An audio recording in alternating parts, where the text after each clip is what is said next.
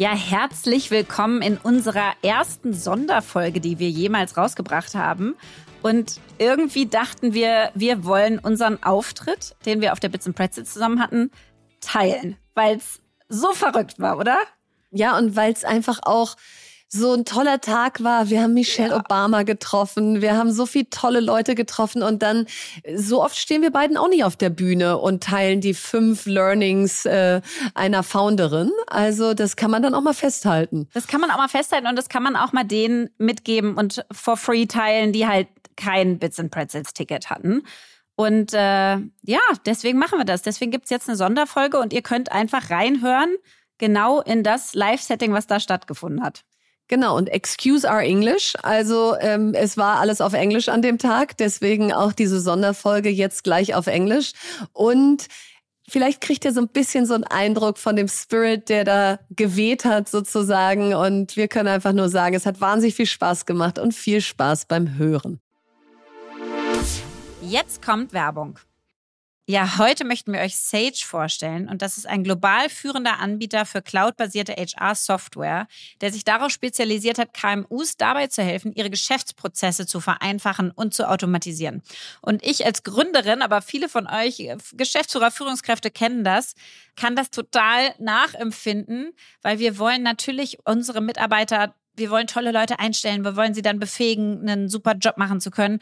Und das alles braucht aber viel Bürokratie und viel administrativen Aufwand und Arbeit. Also zum Beispiel das ganze Bewerbermanagement, dass man sich ordentlich meldet, dass man weiß, wie viele Menschen sich auf welche Jobs beworben haben, wo die gerade in dem ganzen Bewerbungsprozess stehen. Dann das Thema Reisekosten mit unseren ganzen Mitarbeitern. Wir hatten gerade eine riesen Feedback-Cycle in unserem Unternehmen. Auch das muss nachgehalten werden. Die Daten müssen irgendwo hinterlegt werden, sodass ich da wieder darauf zugreifen kann. Also wir haben ganz, ganz viele HR-Herausforderungen, ja, die einfach so eine, so eine eines Unternehmens mit sich bringen. Und da kann man sich Hilfe holen durch HR-Software. Jetzt hat das Unternehmen eine neue Studie, HR Trends, die Zukunft der Personalarbeit herausgebracht, für die sie über 1000 Personalverantwortliche in KMUs befragt haben. Und die Befragten haben mitgeteilt, was sie nachts wach hält, woran sie arbeiten, was für Technologien wie KI sie einsetzen und wie sie über die Zukunft von HR denken um da mal ein paar Insights mit euch zu teilen. 98 Prozent der Befragten macht ihre Arbeit Spaß, denn sie sind in den HR-Bereich gegangen, um etwas zu bewirken. Also das ist doch schon mal richtig schön. Allerdings hat die Studie auch ergeben, dass sich aktuell 87 Prozent der HR-Teams gestresst fühlen und 78 Prozent der HR-Führungskräfte glauben, dass der Einsatz von KI bei HR-Aufgaben ihnen in Zukunft viel Zeit ersparen wird. Das hilft also sicherlich auch dabei, dass sich die HR-Teams weniger gestresst fühlen. So, und wenn ihr jetzt neugierig geworden seid und weitere Insights aus der Studie haben möchtet, dann ladet euch die Studie kostenfrei auf www.sage.de slash HR und Sage wird geschrieben S-A-G-E, also auf sage.de slash HR herunter und alle Infos findet ihr wie immer auch nochmal im Linktree in unseren Show Notes. Werbung Ende. Hello, everyone.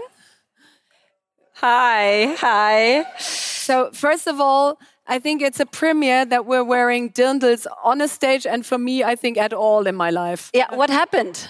Because I had something else on, and then you came and you're like, Lea, I have this amazing idea. We're going to be in dirndls. 20 minutes like, ago, I yeah. came into her dress room and said, I have a pitch. Let's go out there in dirndls. So here we are. And uh, what are we going to do today? For those of you who have listened to our podcast already, they know that we have a deep dive in every podcast where we go deep into one topic. And we're going to do this deep dive together with you today on the topic of our five most important learnings of being founders. Yeah. And obviously, we have more than five, but we focused on five today. And it's not this textbook approach we're sure you've read them all, the textbooks about founding a company, but sometimes it's a little different in reality. So let's kick it off with the first learning. Yeah. So, I mean, you can have so many, and I think the learnings change whenever somebody is asked. But I think one learning, which for me is um, so important, especially right now, is that there's a real business need. And for those of you who listen to the podcast, we have this amazing example where Verena and me had the great idea of founding a female bank, which I think still is a great idea. But it, we, it sounds great. It, yeah. it sounds great. Yeah. Um, but we had that idea in 2021 in the middle of fintech boom everybody got funded it was a huge hype and we realized that not many women are investing in their own wealth and so we said okay we are starting a bank without really thinking about what that means for our life fully and um, i think one thing we really um, were underestimating is every bank we interviewed and every fintech company we talked to, they were like, seriously, we can't crack the women. Like the women are just not investing yet. Um, and so every time we heard it, we're like, yeah, because we are not doing it. You know, we, we can do it better. We know them, we know what they need, and so on. But the main message was actually they're not investing as much yet. And yeah, so it's not a business case. It's yet. not a business case. No. And so we were like, yeah, this is this makes sense anyways. And I think that story we killed it after three months in 2020. And that story really brought back to me why it's so important to look at all the aspects of founding a company. And I think if you're looking at it right now, there's this concept, I think many of you know, of your personal vision, which is ikigai. And I think it's a good one to look at it for your business as well. And it's basically four different pillars. So the one is what do you love to do? That one, I think, was we were so excited. But that's the one everyone always has a check mark behind True. very quickly. You know, True. I want to do handbags, but then what else? True. Yeah. Then the second one is what are you really great at? We can't. I mean, you are amazing at you know putting your wealth into action and so on I've been doing that for a long time as well, but we're not amazing bankers. Like, that's just not what it was. Then, what does the world need? What does the world actually need? And if everybody of your main competitors is telling you we can't crack them, then probably, maybe it's just not exactly what the world needs right now. And then one more is what do you get paid for? Because if you want to make a, a certain living, you need a certain income. And if not, then it just becomes a hobby. And there was basically no margin in 2021. And we always ignored that point and said, okay, we'll find that margin later. But investing into a field where you don't know exactly where the margins will come from because you love what you do so much is probably not the best recommendation. Yeah. And so I think for, for that learning, like there has to be a real business need and need with capital letters. Like there has to be a strong demand and it has to be in areas. So if I would found again and I would have like a full, like a free calendar currently, I would probably go into space tech right now. You would probably go into climate tech or something, or healthcare, or uh, robotics, or automation, or all of those future industries which we need. And fintech at that moment was a hype and I think it's so important. Obviously, we need fintech companies, and there's great ones out there, but there's also great ones out there which women can use. I'm using a lot of different fintech companies. So I think really finding out what is the kind of macro areas we are going into and what is an actual need and not something you want to see happening, but it's just not exactly what somebody's uh, wishing yeah. for. And I think your point is so important that passion topic because so many, we just had discussions earlier today about, but I'm so passionate about this. And the thing is, from my experience, passion is an output, not an input. So when you find something which you love, which you love doing, which you're so invested into because it's something which has meaning for you, you become passionate. It's like stress is also an output, not an input. So you you have to find something which where you become passionate doing it while doing it and not, you know, turn your hobby into your job. Yeah. Yeah. Yeah, so I think that's the number one learning because we've seen it too often when people approach us, ask us if we would like to invest. It often doesn't go beyond the point of, I love doing that and I'm actually really good at it. So, do you get paid for it? Are there margins? And does the world need it? Is very important. Second one is founders do fundraising. So we look at many pitch decks and we meet many founders, and we're often surprised that it's not the number one priority of the founder to fundraise. And there's actually a really interesting study that says 46% of founders spend more than 19 weeks, so about five months, on one fundraising round.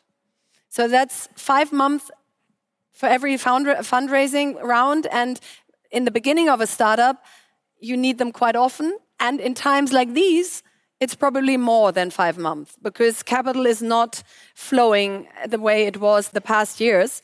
And so I think the, the second big learning is it's not a waste of time. It's your number one duty as a founder to have your own network and to do the pitch deck yourself and to really pitch to a lot of investors. And when we brought on board 187 investors to FC Viktoria, we knew 90% of them a long time before we pitch to them. So build your network in times where you don't need it. Often people speak to an investor for the first time when they actually have a pitch deck at hand or when they want to found a company. But use events like this when you're thinking of one day I want to found, then this is the ideal moment to start to getting uh, to know accelerators, incubators, investors, because they will remember you when you come back. If you stand in front of them for the first time when you found, it's often a very difficult pitch. And I think it's basically, you need to think about it like it's the fuel to run your company, right? So it's the fuel kind of like when you have a car, that's your fuel to be able to drive. And if not, then it breaks down. And when your idea breaks down, a lot more things break down because it's so close to your heart, usually as a founder. So it is your main priority. And to get that priority across, so, one, don't say, I also need to do fundraising. I have this amazing idea, I have this amazing team, but I also need to do fundraising. No, number one priority is fundraising. And especially once the round is done, you start the next one. So, network before you need it. When we did Amorelie, Polly used to be like 80%. So, my co founder, Sebastian Pollok, used to be 80% of his time for more or less nine months on the topic of fundraising. I have to say that fundraising for Amorelie was super hard because many funds can't invest in something so beautiful like your love life. Um, but it's like 80% one person. I was on that for 25% of my time, still running that operational business, but also pitching. And maybe one other learning for the pitch deck. It's also a misconception, I think, that people are like, yeah, and I know my pitch deck has to look nice and whatever. And then you send it to some slide deck company and then they make it look pretty and so on. The pitch deck is not about being pretty, but it's about kind of that clarity of thought which you can see out of the pitch deck. So if you follow the CEO from Microsoft, Satya Nadella, he has these three leadership principles. And one is do you generate energy? Do you have clarity of thought? And do you make enough out of scarce resources? And I think that clarity of thought is so important. You need to really get your own idea and your own business model, and you need to be able to explain it. And it's not about putting some makeup on it, but actually that people can follow your thinking and that they can be sure that you look at your whole business in a very deep, proper sense. It's like a mirror of, of your team, of your idea. Doing a pitch deck right gives you so much focus on your journey as a founder because you can basically take it as an approach where you have to fill every slide. And if you need the help of others to fill a slide, then you obviously haven't invested in, into it enough. And the second thing about pitch decks, pitch them to the unimportant people first. What generally happens unimportant in like you know in, in like an investor sense yeah so usually you pitch to the investor you want to have first because you think like that's my number one i want to really get her or him on board. And then it's a process. You need to practice your pitch and you will find that it's not consistent yet. So pitch the c investor the one where you think if he says yes or no it's not that important to me. Then the b's where you think oh i'd really like them on board. And last the a's where you think that has to be the pitch of my life because you only get one chance for the first impression and it is also your last if the pitch deck isn't great. Yeah. And then I think the last one on that point is really kind of funnel management. So investors they oftentimes look at other investors and other people who are signing the deal and going into and so on and actually really managing that funnel and thinking about it i need to speak to so many so that i get here so that i get here so that i have 10 in the bank and then setting a notary date and actually pushing that thing through that's kind of a topic by itself because it's you know it's time matters so much. And you see that when people pull out all of a sudden and the ink isn't dry. So, really managing until the end and not expecting that somebody who said three months ago, yeah, I'll join, will actually sign that uh, deal. And focusing on that massively, I think that's also really important for fundraising. Third, third tip from our experience is test it till you make it. And many founders don't have this critical path of urgent and important. They kind of go a long way with not important and not urgent. And that's what I did with my first startup. So in 2004, I started a healthy convenience fast food chain called Yummy Salads. And I was pretty much in love with the word yummy in this yummy salads. That's why I came up with 30 recipes for salad sauces first. We did a hugely extensive process on our logo and our corporate design. But that wasn't the critical path to opening a health food, a fast food chain. The critical path was triple A locations. The critical path was people who have already run such a restaurant. And what we ignored by doing the not so urgent stuff first is that there is a time and a money budget. So you run out of time and you run out of money. And if you then don't have enough to turn, to pivot, like basically every founder does in his life, then it's game over. And that's what it was in my case, because we had like the perfect yummy salad salad bar laid out, but it just never opened. And I think Paul Graham put it quite nicely in a quote. Yeah, so Paul Graham, you obviously or hopefully know he also has this amazing blog from 2005, which still is paulgraham.com, and I, I love it um, so much wisdom in it. He founded Y Combinator. And he said the fact is that most startups end up nothing like their initial idea. It would be closer to the truth to say the main value of your initial idea is that in the process of discovering it's broken, you will actually come up with your real idea. So, and I think really taking that on and putting something out there and testing it and trying it and having an ugly MVP and getting that feedback and, and doing it again and revamping it again and kind of accepting that you're on this um, like on this forever developing journey like you're always the better version of the version before and it's never done um, I think that just frees up so much mind capacity because you're like, okay, great, we don't have to have it perfectly figured out, but we're actually iterating the whole time. And uh, with 10 more in, that's exactly what we what we do. We started with the first class, with the second class, with the third class. We're iterating the website. We're getting feedback from every person. So we're so close to the consumers, to the customers, to our members um, that you can use that as kind of tweaking and getting better basically the whole time. And I think even a too pretty MVP makes us suspicious. So if somebody presents you an MVP and it, it looks like the final product, then you probably spend too much time on that phase. And that doesn't go obviously for something like the exploration company Hélène Huby, who's going to fly to the moon in a space shuttle. Yeah, there it would be nice if we spent a lot of detail on the MVP. But sometimes we we, we wait so long, especially in Germany, to come out with the first prototype because we don't want people to say, but you forgot this or you forgot that. But actually, this is what it's about to get the feedback early. And we call it a bias for action. So in Germany, you would say, don't sterb in Schönheit. Um, but the, the bias yeah. for action is if founders are spending too much time on conferences, in their uh, little laboratory working on the MVP over and over again. And when you ask them, so when you can, can you show me something? They'll be like, yes, we have a first cohort of eight people lined up for in three months. You're like, guys, if somebody's gonna take away your idea because you think it's too early to show, then probably it's not that great. Because if you can copy an idea by looking at the prototype pretty quickly, then where is the real DNA of the company? So I think this bias for action, don't overthink your MVP. And as Lea just said, it's part of the process to redefine and redefine what you're doing, anyways, is I think the next big learning from where we have sterbt in Schönheit quite a lot of times. Yeah.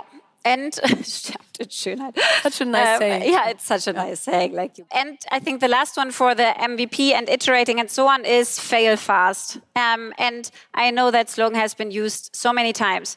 But if you actually are in this situation, what we said earlier with the female bank, for example, we had an office, we had employees, we had uh, websites, we talked to investors, we had our, almost our first CTO hired. So if you're actually in that situation and there's people on your payroll, it's so hard to take that decision to actually fail and cut it. Even though we actually saved everyone of like a miserable journey because right now, you know, finance markets, you know it yourself. Yeah. So it would have been a nightmare to launch in January this year. But at that point, obviously, there's so much like, um, heartbreak and like you know and people are angry and disappointed and there's so much emotions that you don't want to do it and you kind of progress it and progress it and put it forward and think like ah at one point i'm going to stop it.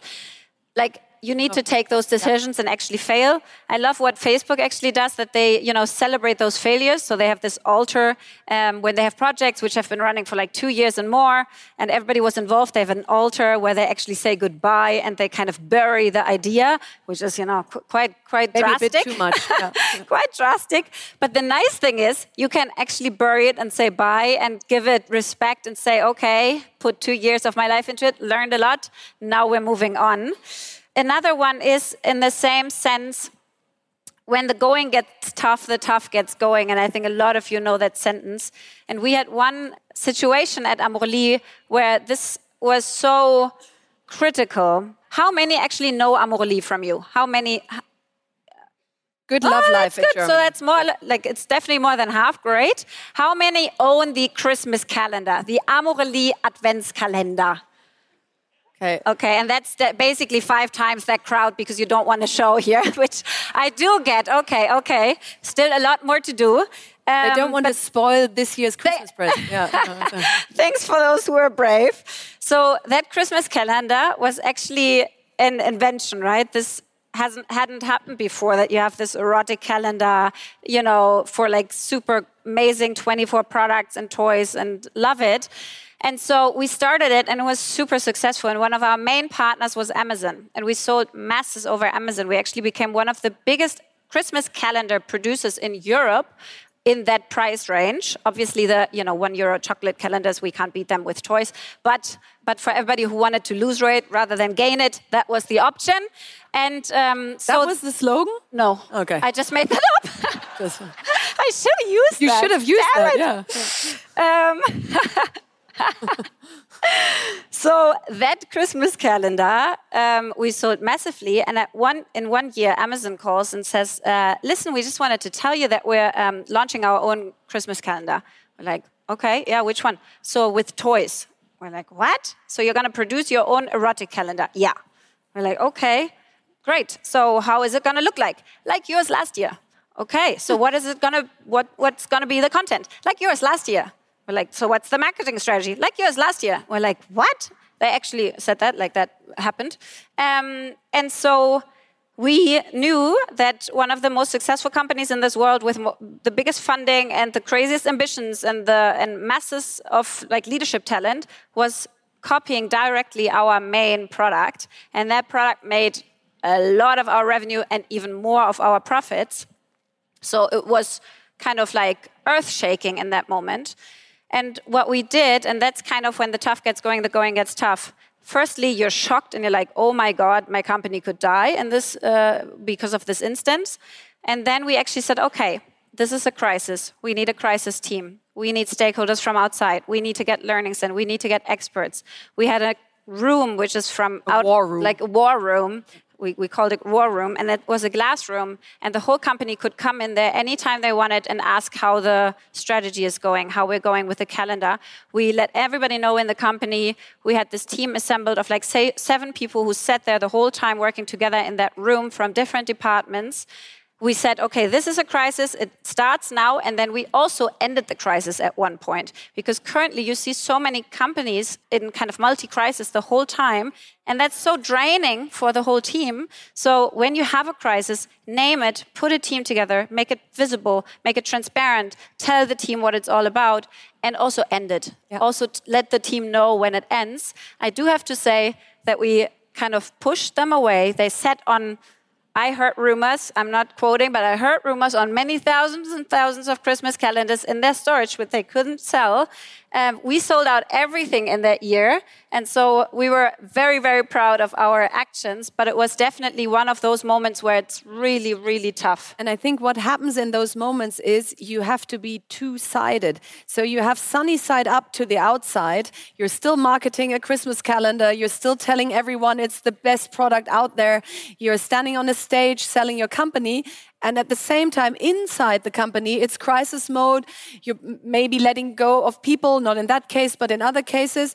And many founders say, this is so hard because my team looks at me and say, says, why did you say yesterday on stage we're the next big thing when today you let go of 10 people or you, uh, you initiated a crisis war room?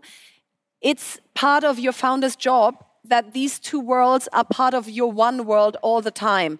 Because as long as you're not profitable yet and you're still fundraising, this is part of the founder's role.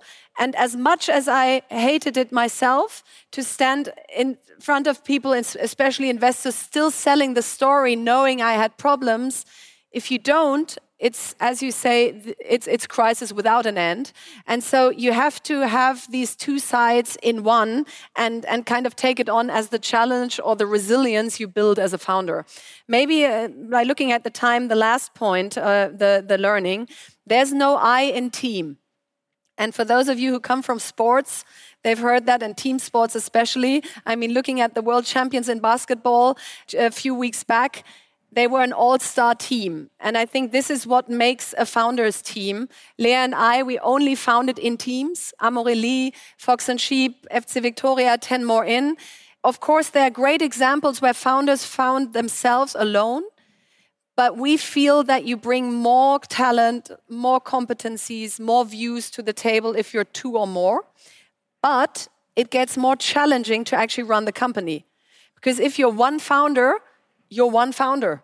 And the idea you have, the vision you have, the narrative you have, nobody comes and challenges that for a very long time. And so Lea and I came up like with a checklist of what you need to do when you found with others to make it a success. Because if you look at companies' number one risk, it's their founder team. If they fit together, if they're actually successful. And so I think the number one thing for me would be an alignment of ambition. Is the founder team aligned on the same ambition. So, do we want to become the number uh, one of the top 10 or the number one, one of the top 10 podcasts in Germany with Fast and Curious? If Lea would say, This is just a hobby for me, and if I have time, we can come up with a new episode, and for me, it would be something I'm really proud about, that doesn't work. Same goes for the fact what setup do we need for success? So, normally, podcasts meet in one room and then you sit opposite each other and you have lovely pictures. We're both entrepreneurs, moms, investors, and podcasters. We can't sit in one room every week. So we have a remote setup. Um, so another question in the founder team is what's your setup for success? Are you always going to be in the office? Highly recommended for a founder team at the beginning, or do we do a remote setup and is everyone fine with it? And I think in that case, so you have to think about are you a single founder? Are you kind of a, a two team founder? Are you a big team founder? And I think once you have that, it's so important to kind of have an equality in shares. And I say that so massively because in most of the instances, someone has the idea first. And you don't know how many discussions I have with people who are like, but this was my idea.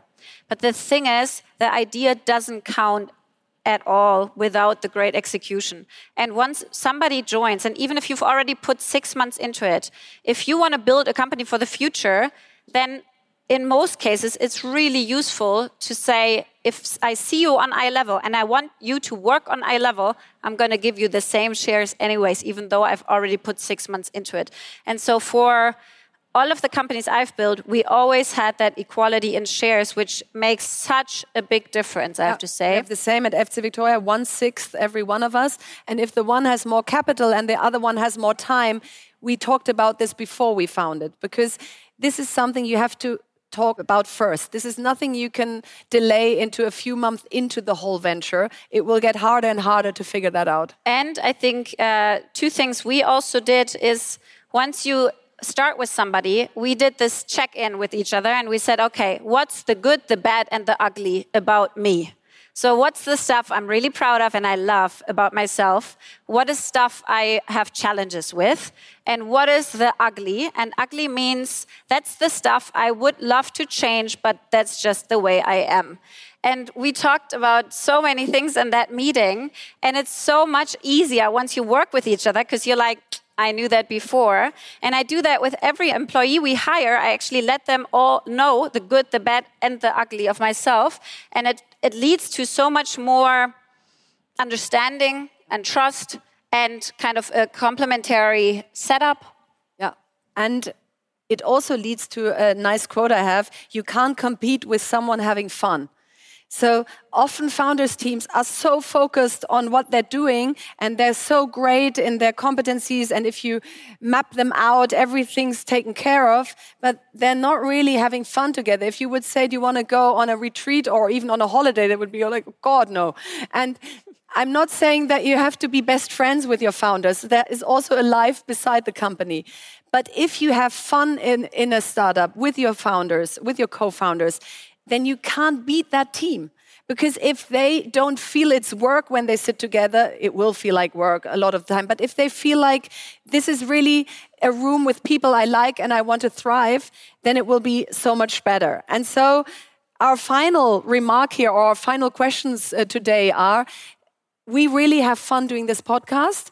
Um, today were the really serious ones because we thought we have to bring some content to Bits and Pretzels. But if you listen to us in the podcast, there will be also a lot of laughter and a lot of ugly stuff.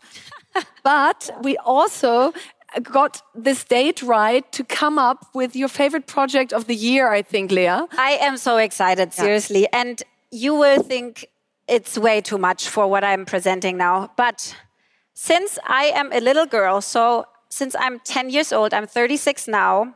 I've been sitting in the back of the bus when we went to our class retreats, and I would play psychology games. Maybe because my parents are psychologists. Maybe. It could be uh, one of the reasons, but I would sit there, and I don't know if you know that game, uh, Personality. That was my first game. So we played personality, and you got to know all of your friends in a different setup and stuff you didn't know about, and new stories and so on. And since then, I've been playing masses of games. It's like bad people, the voting game, everything you can imagine from here, Sondermomente, all of it to the US.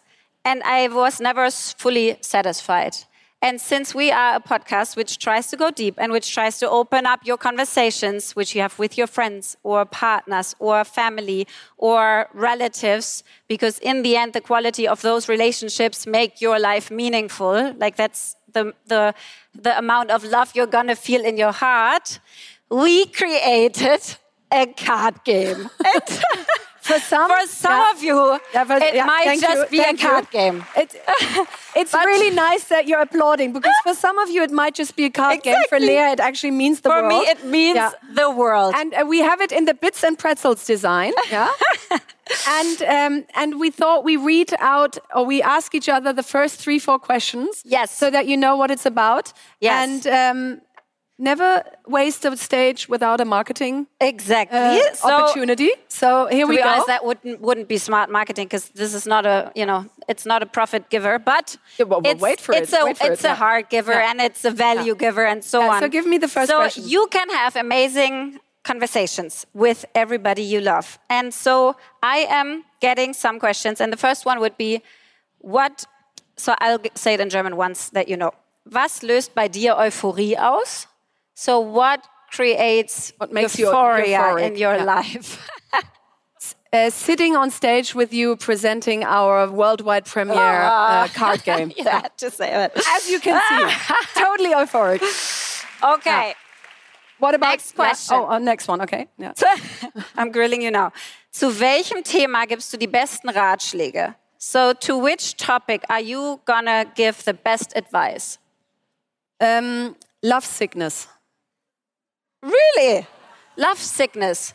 Oh my God, Verena, ah. why did you say that on stage? But, but not, not. There's going to be so many people no, no, lining no, up right after this. Not, not. Be like, it's not about my current life, but I'm very, I'm very good at giving advice for love sickness. okay, there's going to be a row waiting. you just tell me your stories. I'll fix them for you. Yeah. Okay, How, which how many more are we doing? Okay. two more? Okay. two more. Ja. Welche, welche eigene Regel brichst du immer wieder? Which rule of your own are you constantly breaking? uh, I, to not eat sugar. So I, I have that rule every day. And I really, I really, I get up in the morning, and then I was the, pro- probably the last person in the startup ecosystem that still put sugar in their coffee, and I, I stopped with that. And then till 11 a.m., 12 p.m., I'm going really strong. And then comes this moment where I either want to reward myself or I pity myself or I'm stressed or I'm happy. And then that's the moment where I What was that the rule. last treat? Well, just out there. Just, yeah. Okay. that okay. was the stress. Okay, last okay, last question. question. Ähm, worüber könntest du eine einstündige Präsentation ohne Vorbereitung halten? So, on which topic could you hold a presentation for one hour without preparation? On a digital education for kids, if you're interested. yeah. Yeah, you could you could wake me up at three in the morning, and I could give you the full Monty of what has to happen in Germany that our kids don't become consumers of this digital world, but they, that they actually become creators, and why our schools are the last place on earth where they become these. So um, yeah, I won't bore you with the other 59 minutes. Thank you so much for your attention, and One last thing, because I could actually talk about a presentation about courage, because courage is an amazing thing. Whoever is courageous gets those three products. I'll put them here, yes. no, no, we come back. We come back. Ah, thank you. Dieser Podcast wird produziert von Podstars bei OMR.